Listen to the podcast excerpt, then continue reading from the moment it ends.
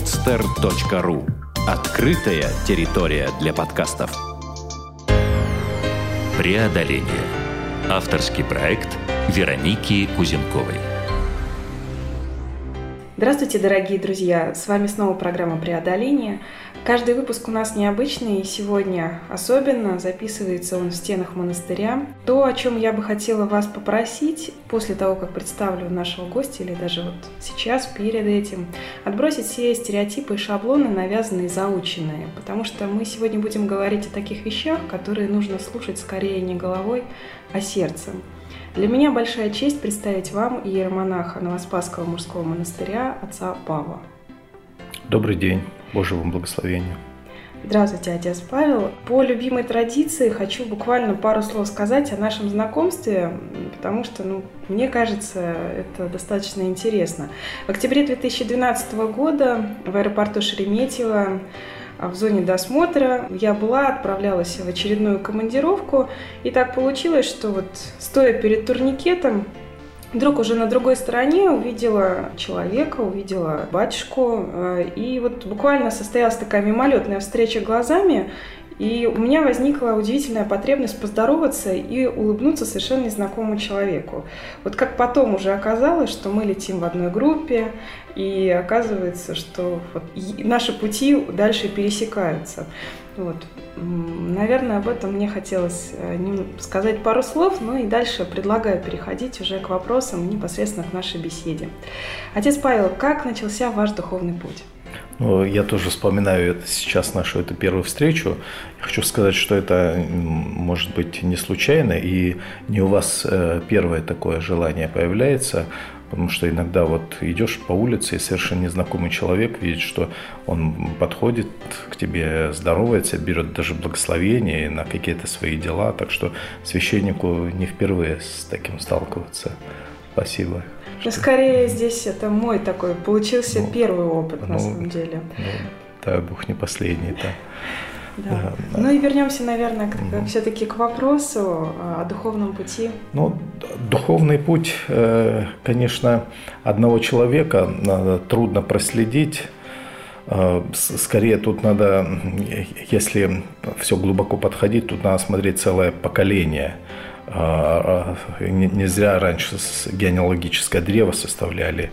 И так вот, если просто говорить по датам, ну, крестился в 29 лет, довольно поздно, но э, вся жизнь в семье, она как-то была запрограммирована на то, что э, я в конце концов э, приду в христианство, православие и более того даже приду в монастырь, потому что я был старшим сыном в большой многодетной семье, семь человек детей нас было, росли на Кавказе, да, есть такой город, столица Кабардино-Балкарии, город Нальчик.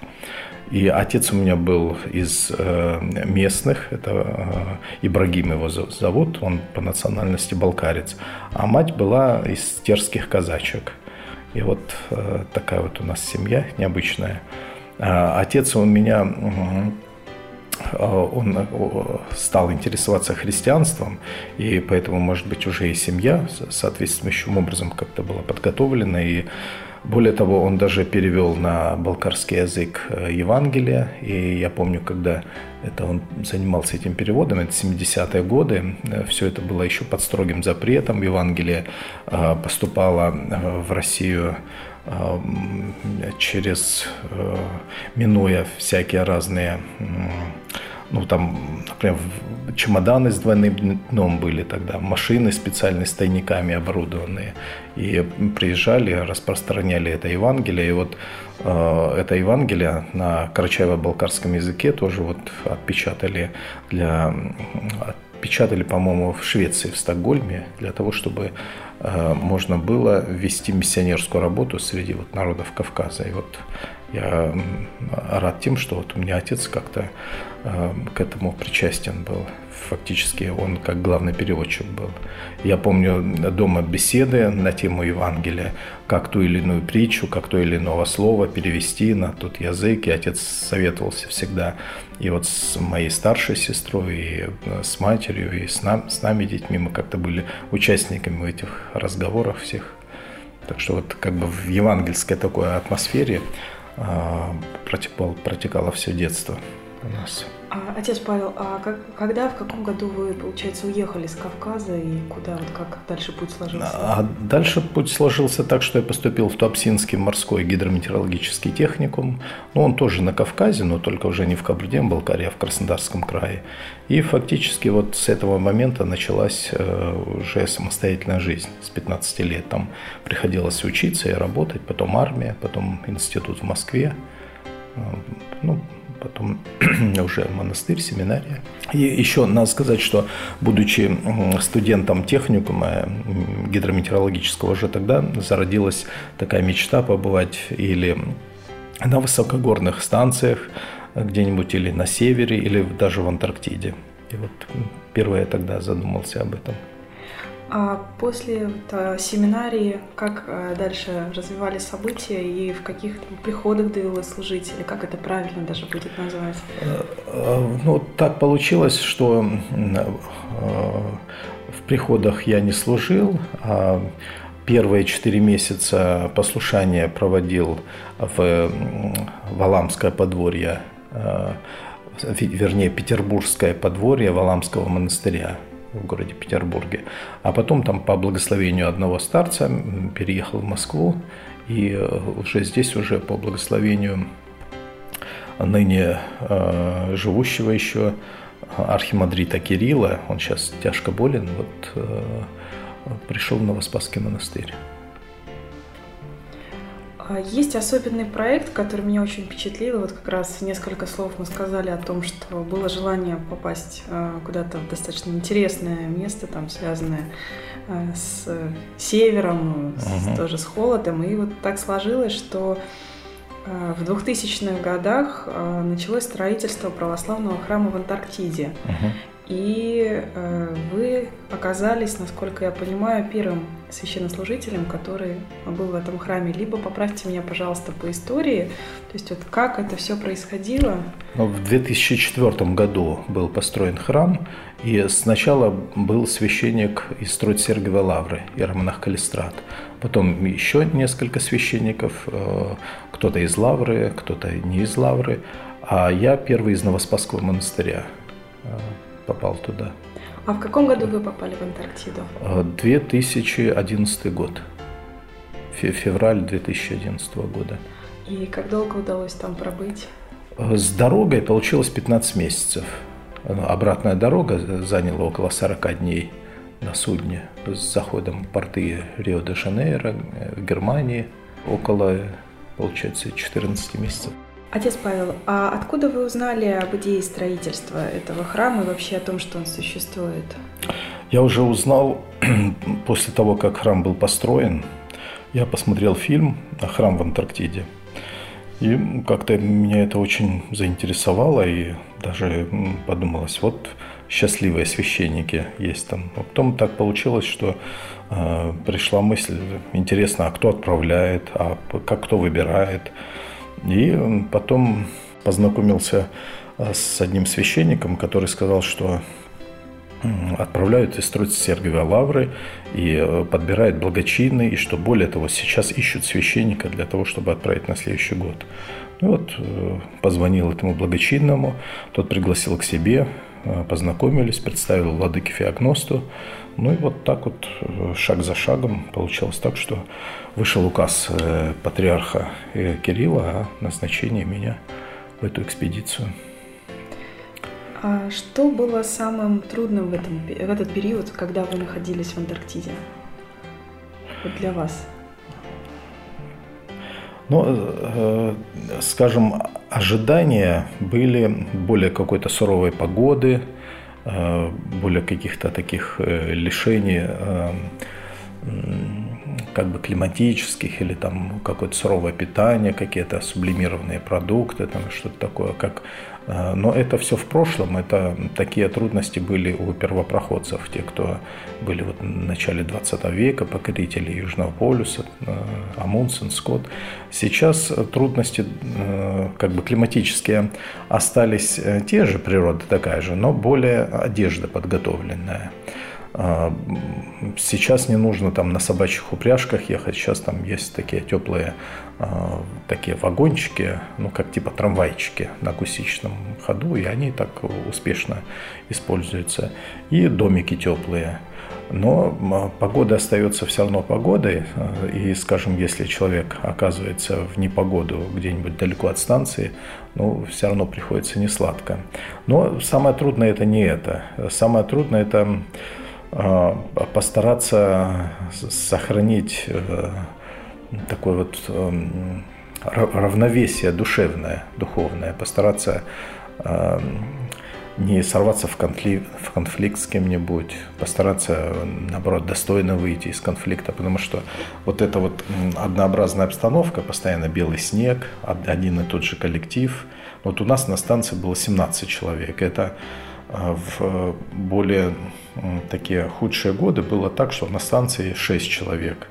И представляете, это вот уже не просто день, два, где-то 7-8, почти до года однообразный коллектив, и не, надо не просто уживаться друг с другом, а еще делать какую-то работу. И здесь вот уже э, какие-то мелкие черты характера, э, какие-то привычки, привычки друг друга, они э, раздражают человека. И здесь надо находить э, терпение, великодушие, все это смиряться с этим, прощать. И э, с этим как раз-таки лучше справляются, как я заметил, верующие люди, те, которые, по крайней мере, ходят в храм. Потому что они имеют возможность священнику поисповедоваться, и э, священник может отпустить э, грехи. А грехи бывают не только же, скажем, делом, словом, бывает даже в помыслах. И вот когда эта исповедь, она реально помогает человеку вот все это пережить.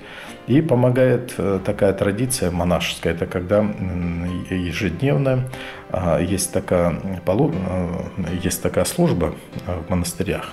Она не совершается на храмах, она называется полуношница когда а, монахи, там, как правило, бывает а, утром рано после сна или а, служатся, наоборот, вечером, они спрашивают друг у друга прощения за, за то, что, ну, может, кем-то вольно или невольно он обидел или делом, или словом, или мыслью кого-то. И вот это вот эм, такой, скажем, обряд, я его недооценивал, находясь в монастыре, потому что, ну, просит у тебя прощения какой-нибудь послушник, которого ты встречаешься с ним, ну, может, на обеде и на, на ужине, а так вы разделены послушаниями. Ну и, конечно, э, просто это как бы ради проформы. А здесь, получается, человек, который рядом с тобой живет, рядом с тобой спит, с тобой ест, с тобой работает, все. И когда он у тебя просит прощения, и ты его прощаешь, там, например, там, за его храп, там, или за его там еще какие-то там, ну, какие-то привычки. И здесь вот это реально происходит, это вот процесс примирения, так что не копится вот это вот раздражение. А у тех людей, которые как-то ну, по крайней мере, в храм не ходили, я видел, что это раздражение, оно накапливается, доходит до какого-то пика, когда человек уже не может видеть другого. И даже бывали случаи, ну, у нас, слава богу, этого не было, но вот на других станциях я слышал, там даже до драк доходило, или приходилось а, одного из этих конфликтующих отправлять под любым предлогом на большую землю, чтобы уже не вышло дальше что худшего. Вот это вот труднее а, всего. Да, вот хотела уточнить, а как называлась станция и вообще сколько там российских станций в Антарктиде получается? Российских станций пять. И наша станция, где э, проходило служение, станция Беленсгаузен, в честь вот нашего первооткрывателя Антарктиде, Фадея Беленсгаузена, который как раз будучи в э, этом путешествии еще в начале XIX века, он с, э, люди из его команды, они ступили вот на наш остров Кинг-Джордж.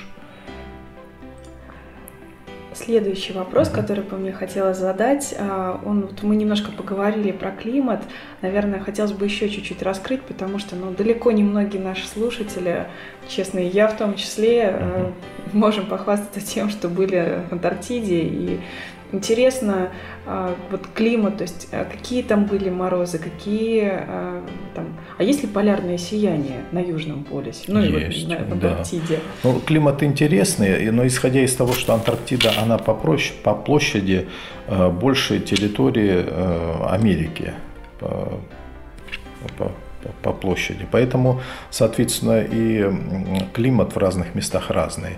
Например, на побережье, и вот нашу станцию можно сравнить с прибрежной, потому что она на острове. А, климат такой морской, и сильные ветра, а, большая очень влажность, а, почти всегда влажность выше 80%, часто около 94-95%. То есть э, воздух э, буквально вот пропитывается все влагой, одежда, и при этом сильные ветра. И ветра еще хорошо, если идут с моря, там как бы остров открыт и Тихому океану, и Атлантическому океану, и Антарктиде самой. Когда с моря еще он такой, более такой э, теплый. А вот когда с Антарктиды задует, его называют дульник.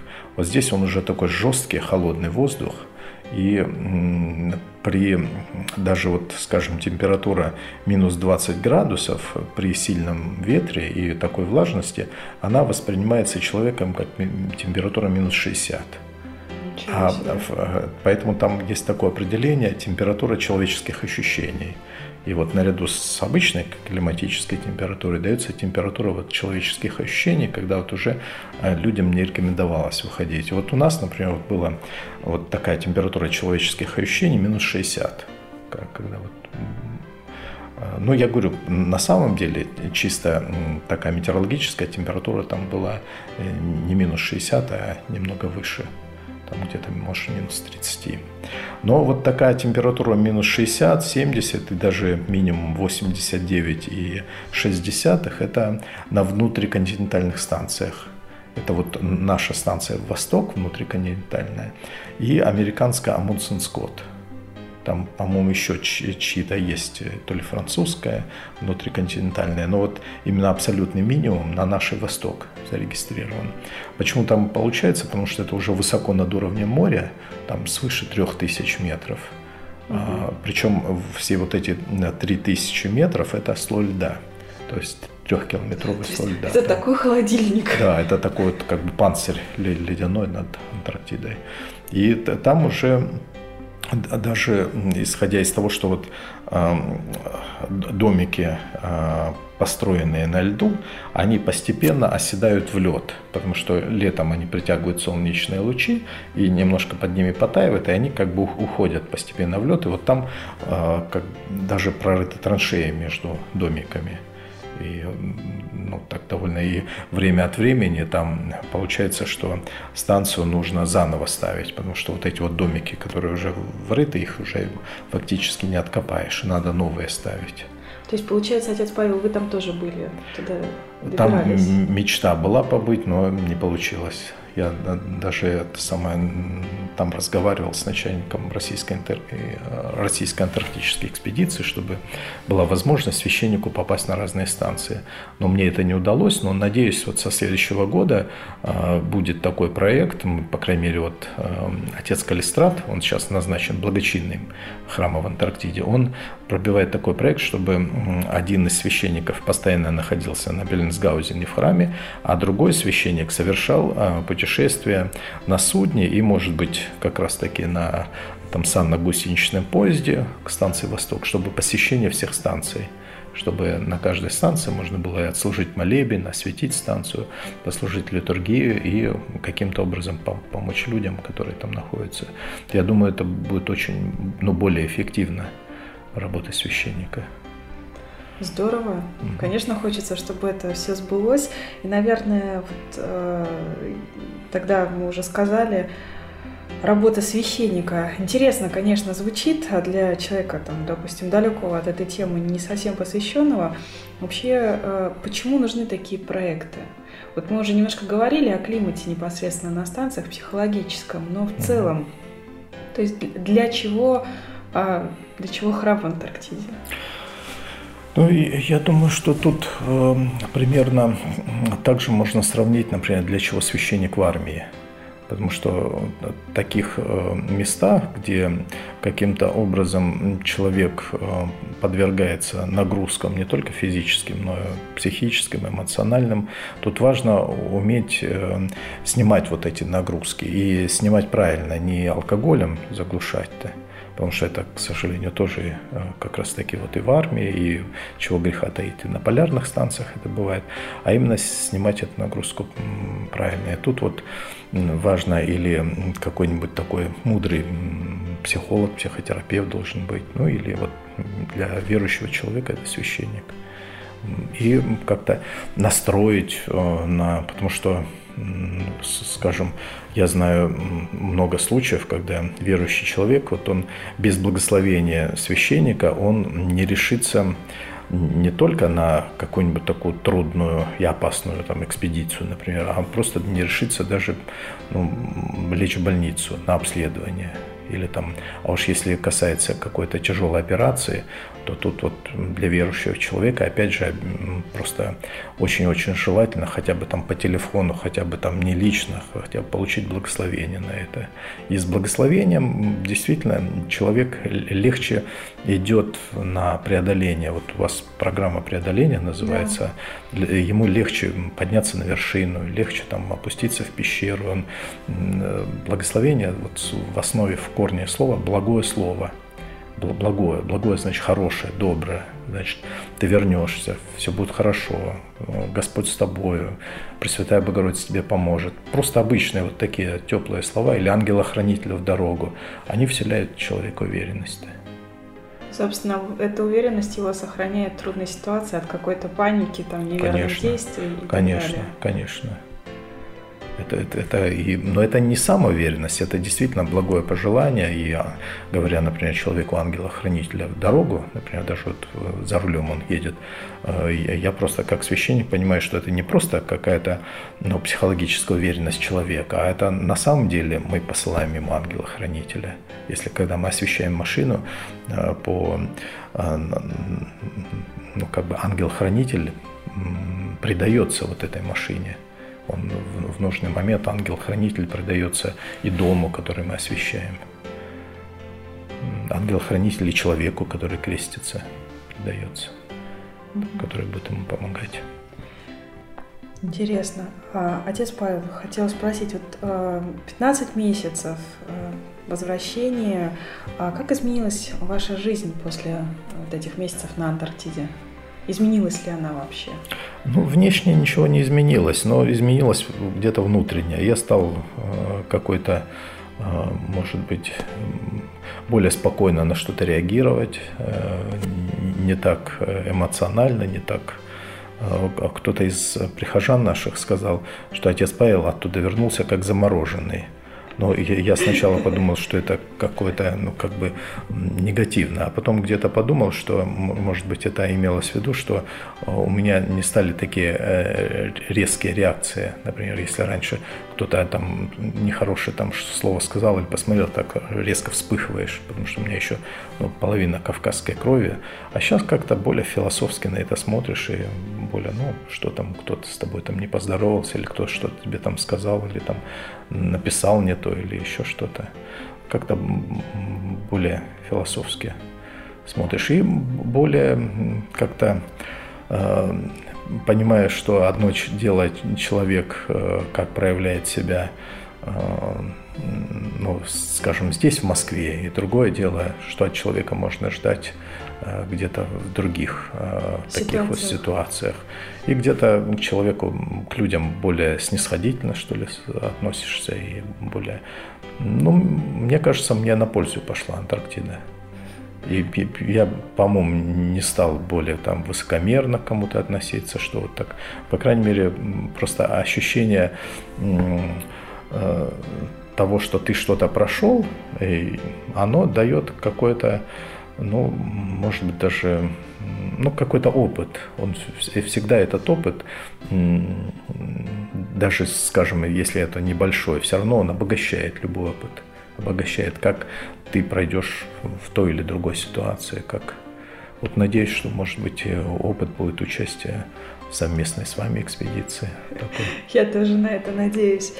А, отец Павел, а какие а, такие главные цели вы ставите перед собой сейчас, вот, на ближайшие там годы? Можете ли поделиться? Ну, главная цель – это, я думаю, как человек, придя в монастырь, для него становится цель вот как для альпиниста э, цель вершина, когда он идет в горы, то для монаха цель где-то на фоне.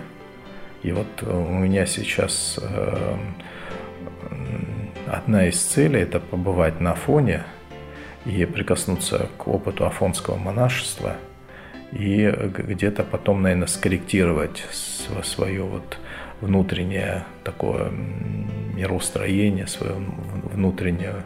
Потому что одно дело молиться, трудиться и что-то делать ну, на передовой, когда э, от твоего труда зависит вообще выживание – вот, ну, вот просто вот, например, вот в Антарктиде, если, например, человек не пойдет и не заведет дизель, и не начнет вырабатывать тепло, он просто замерзнет. Если человек в лесу там не разожгет костер, он тоже вот просто останется голодным и замерзнет.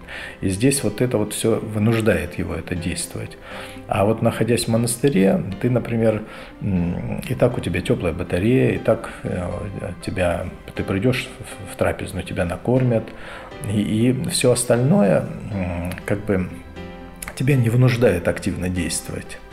А, понимаете, что я говорю? А да. ты, ты сам себе должен, вот как будильник заводишь, и ты сам себя должен как-то завести на то, чтобы там, встать на полуночницу, прийти в храм, помолиться, там, вынуть частицы о тех людях, которые просили, чтобы ты за них молился, там, и, там, и живые, и усопшие. Потому что не сделав этого, ну как бы основная монашеская цель не достигается. А э, делать это, тут тебя никто уже не подстегивает. Уже ты сам должен себя заставить. И вот, вот это вот, э, по, по крайней мере для меня сейчас, вот саму себя заставить, вот тут надо как-то это укреплять волю, укреплять. Э, то есть характер. самодисциплина. Да. Получается. Да. Интересно, что оказывается, то есть на большой земле э, самодисциплина э, ну, еще да. больше играет роль, нежели. Ну да, да. Потому что там обстоятельства вынуждают. Это там знаешь, что если это ты не сделаешь, что там что-то то-то такое будет. А здесь вот, а, скажем, вот на фоне, я знаю, там монахи там встают в 2-3 часа ночи, причем их это самое, добровольно идут молиться. Там есть келеты, которые вообще живут отдельно. Вот э, он живет один, да, где-то в пещерах или так далее. Вот э, что их побуждает вот действовать. Понимаете, вот тут вот э, как-то это хотелось бы прикоснуться к этому опыту. Потому что, скажем, вот участие в экспедиции в одной или в другой, или вот в это, это как бы это, это какое-то разнообразие. Мне кажется, это все-таки легче, даже вот если трудная экспедиция, вот скажем, на автомобилях, там, через всю Россию, но ты в дороге, и для меня самого дорога это уже в какой-то степени отдых бывает. Я люблю быть за рулем, люблю именно длительные поездки такие. И да, тут уже иногда бывает не столько важна цель, сколько само дорога к цели. Ощущение Ощущ... дороги и да. возможность просто смены обстановки, она сразу же тебя вот вынимает из привычных да. каких-то вещей. Да, и здесь вот как-то в, в дороге можно и собраться, и в дороге, я говорю, у меня получается даже и молиться, когда вот едешь, там поешь Иисусову молитву или там как-то. А вот э, с тем, чтобы осознать, что такая же дорога – это вся твоя жизнь, вот вся жизнь, где бы ты ни находился бы, что бы ты ни делал, это все твоя дорога. Понимаете, и вот э, как-то мне понравилось, э, как там этот самый книга э, Кравцова жизнь, э, не, экс, бизнес, жизнь как экспедиция. бизнес как экспедиция. А я как-то подумал, и мне получилось так, что такая мысль пришла, что вообще жизнь как экспедиция. Вся жизнь наша как экспедиция. Конечно, если вот так вот трудно согласиться было бы, чтобы вся остальная дальнейшая моя жизнь прошла вот в таком темпе, как э, гонка вот эта вот, э, которая будет идти 14 дней. -то. Я думаю, на такой никто бы не согласился. Но, э, в принципе, подойти к своей жизни все равно как какой-то большой экспедиции, такой продуманной, которая длительная экспедиция, я думаю, это реально в какой-то степени это поможет. Потому что ты, э, наши экспедиции, они, мы знаем, что она закончится там рано или поздно, там, или через год, как у меня в, в, в Антарктиде, или там через две недели, как здесь. А здесь ты понимаешь, что да, цель, э, которую мы ставим в жизни, она где-то очень далекое, очень важное и нужное. И все в моей жизни, оно должно быть ну, как бы рассчитано так, чтобы я достиг этой цели. И тут вот как человек, а, отправляясь в экспедицию, он э, запасается и продуктами, и одеждой соответствующей, и снаряжением, и там продумывает этапы все, как кто ему где будет помогать. Так, Просто примерно. продумывает, кого да. он возьмет на этот и, корабль, и, и, и, и кого он возьмет, конечно, да. Я как раз вот так повернула сейчас наш разговор, я вспомнила э, такой не, совсем цитату, скорее мысль из книги э, Тарасова. Есть такая книга для героев, э, и он говорит о том, что э, цель должна быть больше, чем человеческая жизнь, чтобы Конечно. имело смысл к ней идти. И как бы вот с того самого большого дерева, которое представляет из себя эта цель, а, вот и видно далеко, и дорогу, то есть она, она сама укажет путь. Вот, вот как-то мне сейчас э, даже, наверное, сложно сформулировать а, то, что есть внутри, просто вспомнилось. Я бы вообще рекомендовала там, нашим слушателям познакомиться с этой книгой. Можно по-разному к ней относиться, но то, что она заслуживает внимания, это вот ну, безусловно. Я, я тоже хотел бы посмотреть на нее. Но вот, вот эта вот мысль, что цель находится вне пределах человеческой жизни, она, как, конечно же, это такая христианская мысль, потому что даже вот слово «человек», оно в корне э, э, слово «век», то, что век – это вечность что человек э, существует в вечности. Даже у любого ребенка спроси, вот когда его душа еще чистая, он еще не знает о смерти, э, спроси, вот ты веришь, что ты будешь существовать в вечность? И ребенок скажет, да, я, я буду всегда существовать. И э, раз эм, человек существует вечность, то и его цель должна быть тоже вечности а не, не просто вот как одна из восточных мудростей. Но это вот где-то на Кавказе, что ли, говорят, что человек должен в жизни своей посадить дерево, построить дом и родить ребенка. Там, это, это, это, это все цели, это здесь на земле. Но ты посадил дерево, пришел ураган, это дерево вырвало с корнем построил дом, наводнение смыло твой дом, ребенка даже родил. А если это ребенок оказался неблагодарным, и он тебе потом говорит в лицо, там, а зачем вообще, а кто тебе просил меня рождать? Вообще, я, я, лучше бы меня не было. Или там еще какие-нибудь такие неблагодарные слова говорит. И у человека часто наступает разочарование в жизни. Все, что он делал, ни к чему. И отсюда уже близкое отчаяние и даже до самоубийства. А, а если у человека жизнь, э, цель вечности, то есть соединиться с Богом в конце концов, а, тогда у него любое разочарование, они не смогут коснуться вот этой главной цели его жизни. Если он сможет пережить все. Отец Павел, вот, а, наверное, с другой стороны подойду как раз к тому, о чем мы сейчас говорим. А, что вообще такое вера и что вера лично для вас? Вот такой вопрос.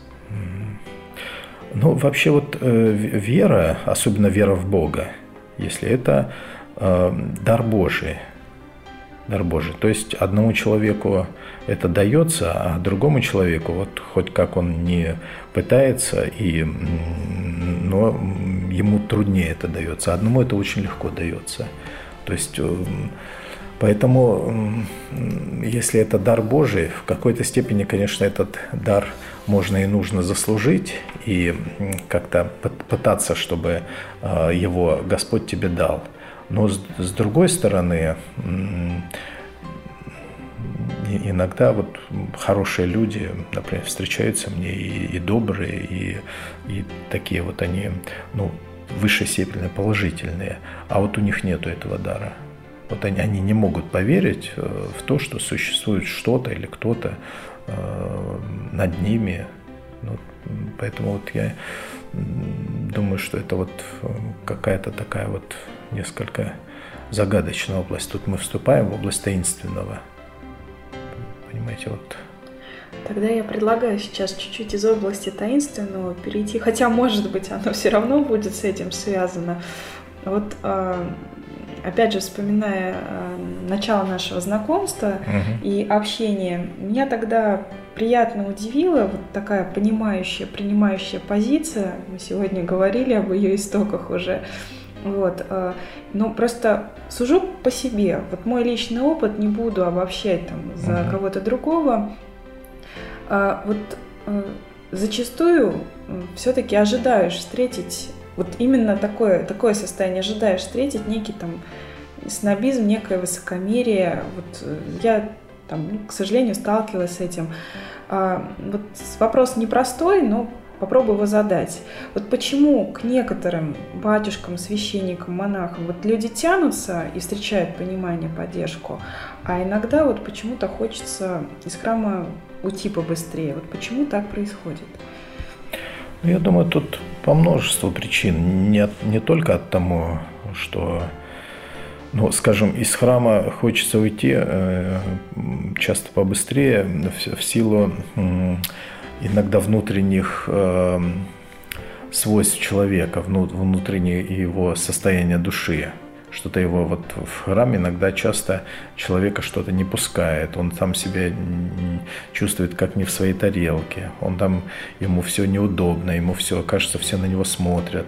Это именно внутреннее состояние души, еще даже он не видел священника, он там где-то голос священника достает, э, до него доносится из алтарной перегородки, но ему уже некомфортно может быть. Это я испытал тоже на себе, когда, например, вот только до меня дошло до ума э, осознания то, что необходимо креститься и необходимо вот как-то, я вот уже, уже э, умом поверил, но сердце еще не принимало. И вот помню, как трудно было мне вот просто элементарно перекреститься. Вот такое ощущение было, до сих пор помню, вот как будто на правой руке вот висит 16-килограммовая гиря.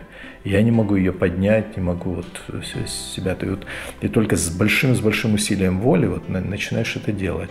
Так же, как человек, когда, например, у него уже есть э, э, ну, стереотипы и привычки какие-то. Вот тут что он утром встает, делает он. Многие там включают телевизор сразу, начинают там наливать себе кофе там или еще что-то, или там, ну, идут там чистить зубы или там ванну и так далее. Вот э, уже эти привычки. И вдруг человеку говорится, там, сам вон, где-то слышишь, что первым делом, там, после того, как ты там, ну, почистил зубы, умылся, тебе надо встать и читать молитвенное правило, обращаться к Богу. И для человека это вновь, вновь, и для него это непривычно, и для него это как-то его выбивает из э, всего, ему трудно это принять. Легко это принять детям, скажем, в детском доме, например. Вот были в детском доме таком православном, там все мальчишки раз вот утром, как только встали, умылись, и они все бегом на правила. Там православный детский дом, и там уже и старшие, и младшие, и младшие учатся у старших, и для них это уже все в норме, в порядке. А для людей, скажем, которые в каком-то таком уже во взрослом состоянии пришли к э, пониманию о том, что существует Бог, для них надо как-то это а, донести до ума, до сердца, что если, да, вы поверили, что существует Бог, но ведь с Ним надо общаться – и я часто привожу такой вот пример, например, когда а, родители, что бы сказали родители, если бы утром ребенок встает, не говорит им «доброе утро, мамочка», «доброе утро, папочка», не целует их, не спрашивает, как вы провели ночь, а это самое молча все делает, э, ест, что ему мама положила, э, берет там какие-то свои сумки, дела и уходит. И не говорит, куда он пошел, для чего он, во сколько он придет. То есть вообще игнорирует такое чувство, как будто ребенок объявил бойкот. И вечером также приходит, не, не скажет «добрый вечер, папа, там, я там кто-то был». И я говорю, хороший это ребенок? Нет, говорит, так, таким ребенком бы родители не были рады. Я говорю, ну вот часто мы такие дети у Господа Бога. Мы с Ним не общаемся, мы не, у нас нет потребности Ему что-то сказать пусть даже словами своими или пусть словами из молитвословия. У нас нет потребности э, Например, вот э, из Антарктиды э, я писал письма, и эти вот письма часто были очень, ну, людьми там ну, мне было приятно, что их читают, что их передают друг другу. А вот представим, я бы вернулся бы и вижу, что мое письмо из Антарктиды, оно лежит даже не распечатанное, где-нибудь там в комнате у моей дочери, запыленное, и она вообще даже и не, не вскрывала его. Это было бы мне тоже обидно, потому что а точно так же вот люди, которые, скажем, не читают Евангелие. Ведь Евангелие это не просто какая-то э, культурологическая такая вот книга, которая там вот интересная и там переводится на все языки, а это письмо лично для нас, для каждого. И вот когда человек с таким настроем, он читает Евангелие, что же ему сегодня скажет Господь лично? Он находит там именно ответы на те вопросы, которые встанут в течение дня сегодня. Э, те вопросы он найдет в Евангелии ответы. И эм, как, как бы это вот как бы письмо Небесного Отца лично нам. И вот тут, конечно, его тоже, а, тоже э, хорошо бы читать, а у людей часто не сформировалось, э, даже вот у людей, которые ходят в храм, не сформировалось вот нужды и потребности читать Евангелие. Часто это опускается. Ну вот... Э, Если честно, интересная трактовка, потому что вот то, что я сейчас услышала, что вот, э, как бы ну, послание на день и mm-hmm. некие ответы, вот э, с такой точки зрения я вот первый раз на это смотрю, честно. Mm-hmm. Сама даже. Вот э, мы уже как раз в продолжении разговора хотела бы такой вопрос задать. Э, у нас э, в нашем общении предыдущем вот уже не раз звучала тема миссионерства. Uh-huh. А вот в чем вы видите главную миссию вообще православной церкви в России сегодня? Ну, э, я вижу, что главная миссия это как-то изменить отношение к православию как к чему-то такому, которое извне навязывается российскому народу и, и не только извне навязывается, но еще многие как-то к этому относятся э, как э, православие, как орудие государства, как орудие в руках государства для того, чтобы люди людьми эффективнее и полезнее управлять, чтобы люди там не возмущались, чтобы люди там не устраивали бунтов э, каких-то там. Ну, это вот и многие даже из людей, которые во власти, они именно так относятся потребительски к православию, что раз в православии сказано «терпи», то человек должен терпеть, несмотря на то, что его там э, там оббирают, грабят, и там не лечат и так далее, что вот терпи, терпи, терпением спасешься. И здесь получается, что православие как бы служанка у государства.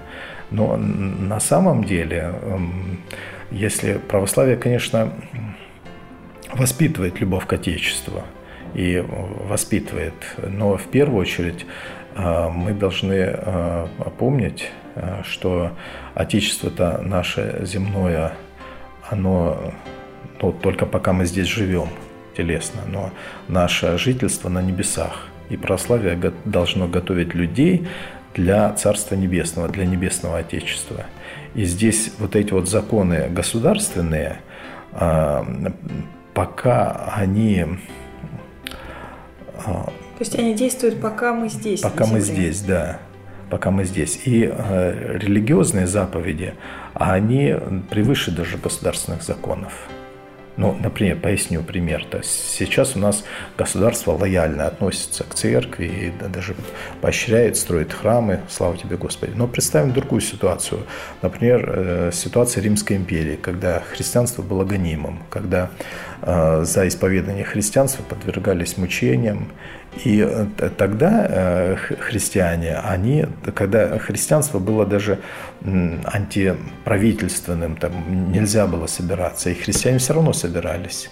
И э, все равно они даже шли на это, даже на нарушение государственных законов ради того, чтобы остаться верным Христу. Тогда, например, когда императору надо было оказывать божественное почтение как Богу. Христиане не соглашались с этим и э, были за это многие убиваемы мечами и сжигаемы на кострах и так далее. То есть я хочу сказать, что вот тут вот есть э, для настоящего христианина приоритет божественных заповедей над всем остальным.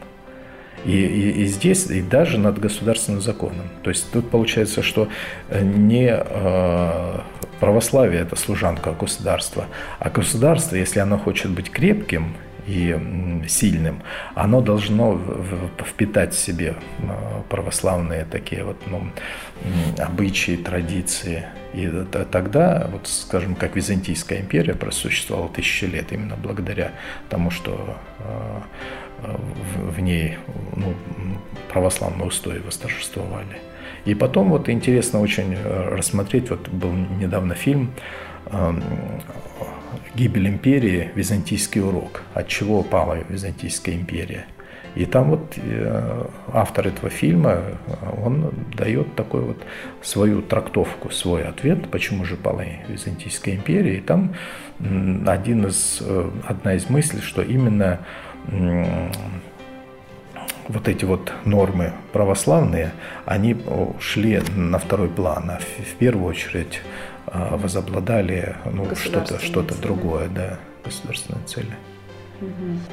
Отец Павел, а еще вопрос из непростых, а, который мне хотелось бы задать, вот, так как он в том числе, наверное, мне близок о других конфессиях. А, есть люди, которые активно доказывают, что вот а, ну, та религия, которую они поддерживают, самая истинная, там, с аргументацией и так далее.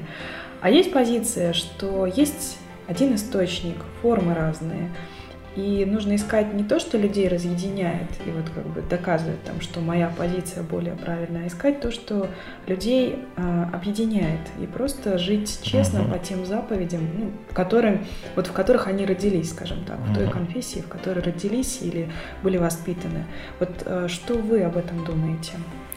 Э, конечно, существуют такие уже религии мировые, э, которые уже давно существуют, и тут как бы было бы безумием говорить, что ну, как-то можно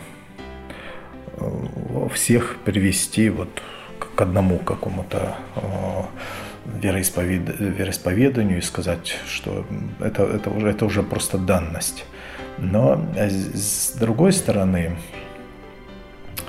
как вот так, чтобы вот эта вот позиция, что вот вы в конце концов э, сказали, она мне близка очень, потому что в конце концов разные люди, разные темпераменты, разные мировоззрения, и, конечно, надо находить общий язык со всеми и стараться быть э, ну, терпимым человеком.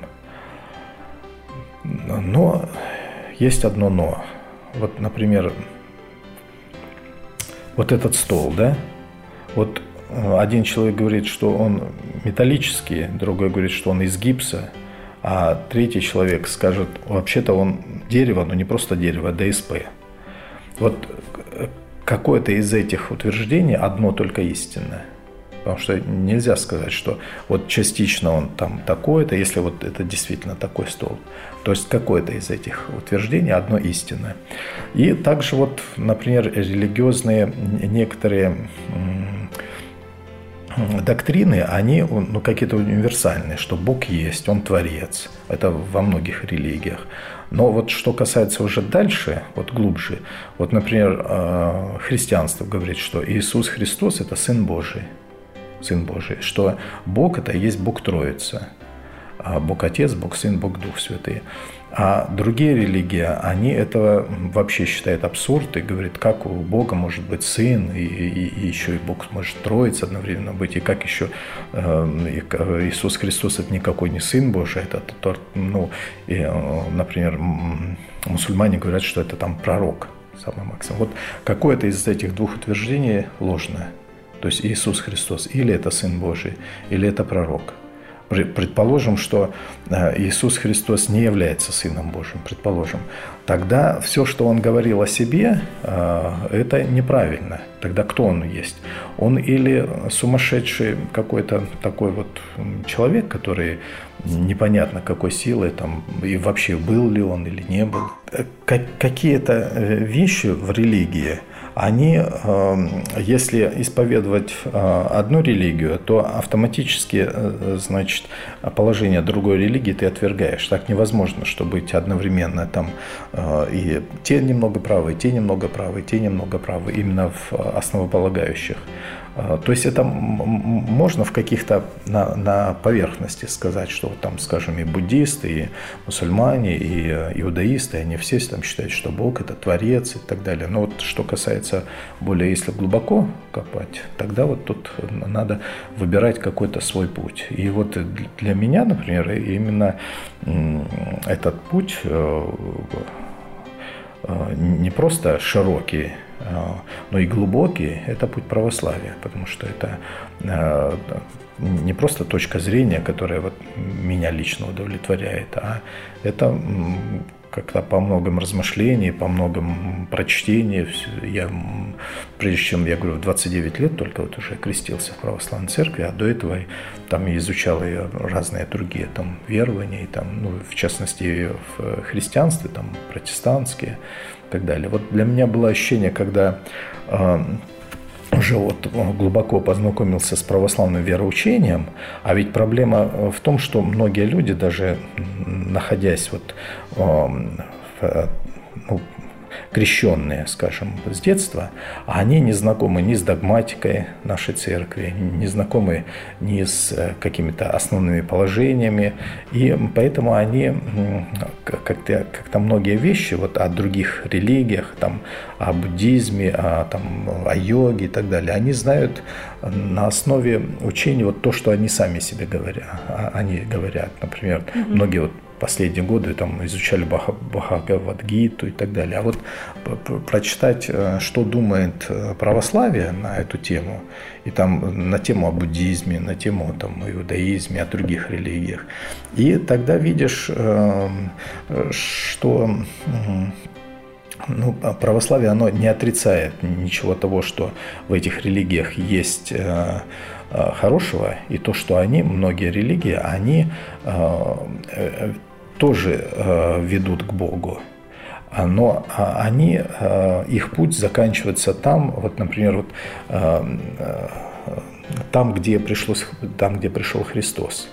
То есть вот когда Христос пришел вот 2000 э, лет назад, э, то есть если раньше люди сами искали Бога, то Бог уже воплотился и сам пришел к людям. И уже э, Он предлагает наиболее короткий, наиболее быстрый, наиболее правильный путь. И здесь вот дальнейшее искать продолжение исканий – а, но это похоже так вот, как, например, человек, вот есть вот прямая дорога, да, вот э, накатана асфальтовая, а есть вот можно ехать там через северным каким-то морским путем и так далее, и прийти в, этот же, в эту же точку, но только через много-много там времени-то. Ну, в принципе, иногда этим люди этим занимаются. Люди часто это делают, и причем с удовольствием, по-моему. Да, да, но, но, но если цель стоит э, прийти как можно раньше в эту точку и как можно меньше сил э, потратить, то рационально идти прямым путем. Потому что дальше, может быть, откроется еще более интересный путь еще дальше-то Да? Согласна. Отец Павел, разговор может продолжаться очень долго, я так чувствую, потому что тема действительно обширная и вопросов много. Возможно, я надеюсь, что будет просто еще другая запись, где мы их обсудим. С удовольствием.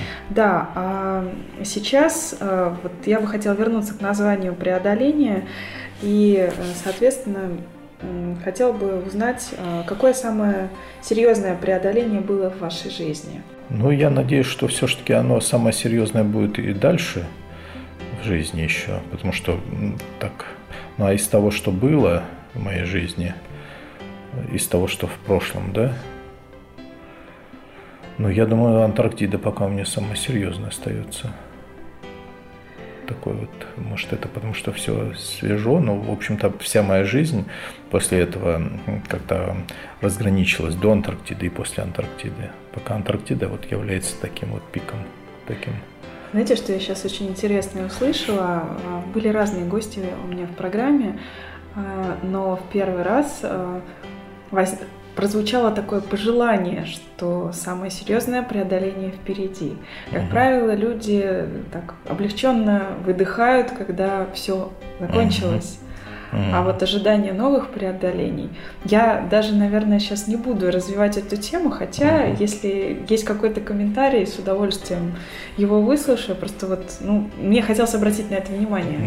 Я думаю, у каждого человека самое серьезное преодоление впереди. Это просто, может, это не все осознают, и здесь по-настоящему самым большим таким преодолением и э, таким экзаменом это вот будет точка перехода, когда мы будем переходить от временной жизни к вечной жизни. Вот это вот преодоление, вот, вот эти вот последние, может быть, там э, месяц в нашей жизни, кто-то, если вот уже будет знать, что это последний месяц, например, когда человек тяжело болен, или последние минуты жизни – последние секунды, вот эта вот, э, вот эта вот точка, это самое важное, наверное, в жизни каждого человека.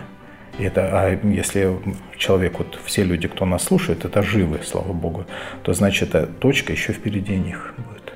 Я как-то одно время начал собирать то, что люди говорили в последние секунды своей жизни, последние их слова – и э, я так, такие начал выписывать эти вот из разных источников последние слова жизни, там философа, писателя, там артиста и так далее. И очень интересная картина такая получается. Да. А можно вот все-таки не удержусь задать вопрос, а, а что, что открылось? Вот хотя бы какие-то примеры, если вы помните. Ну, открылось, что жизнь э, как бы ставит точку вот в этот момент. И если, скажем, человек э, благочестивый и такой вот, который посвятил свою жизнь, там, или врач какой-нибудь, и, так далее. Вот у него это последние слова жизни, они освящены каким-то идеей его, какой-то великой целью, какой-то то, что он посвятил свою жизнь людям.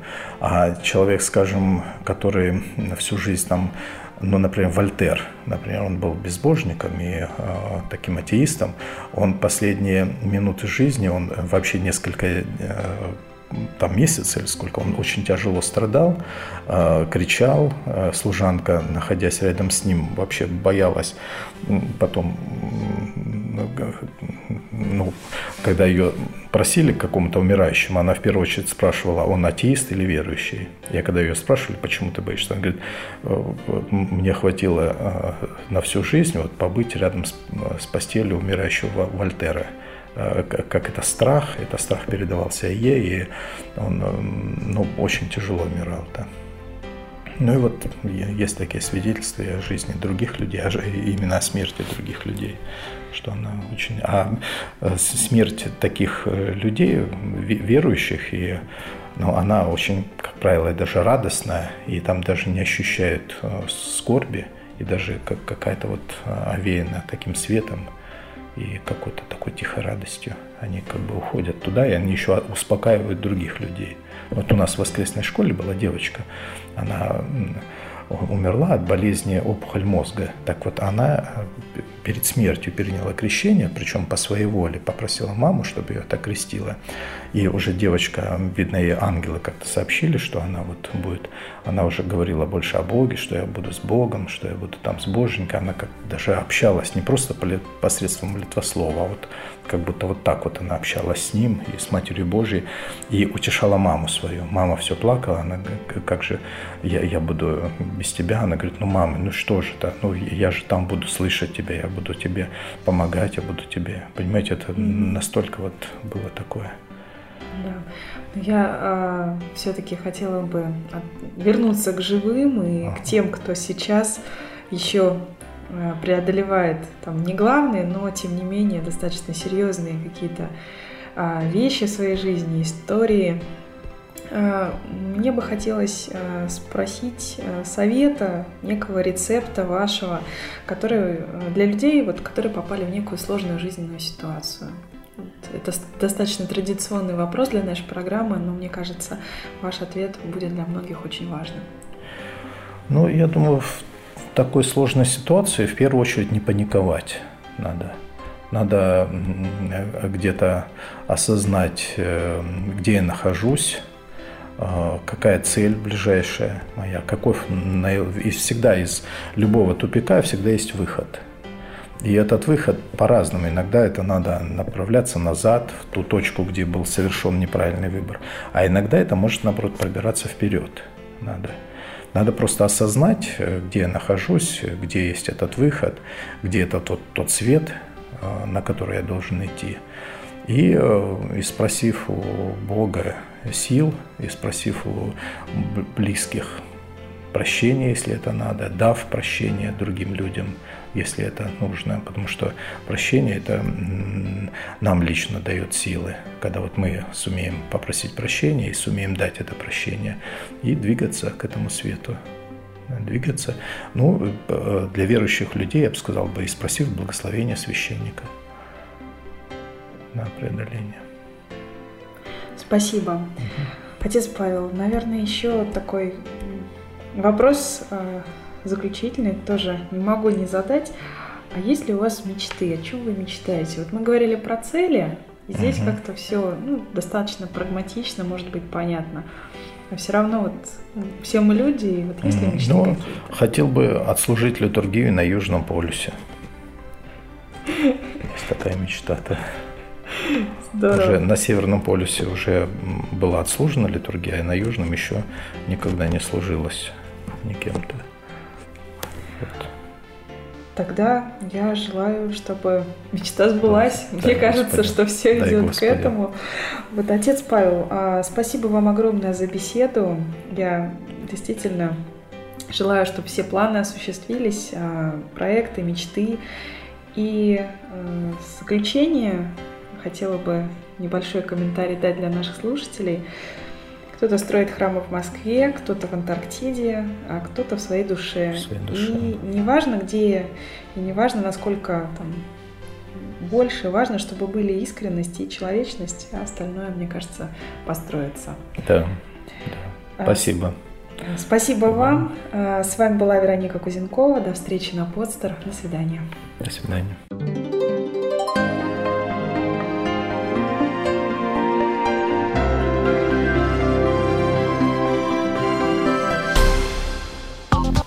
Сделано на podster.ru Скачать другие выпуски подкаста вы можете на podster.ru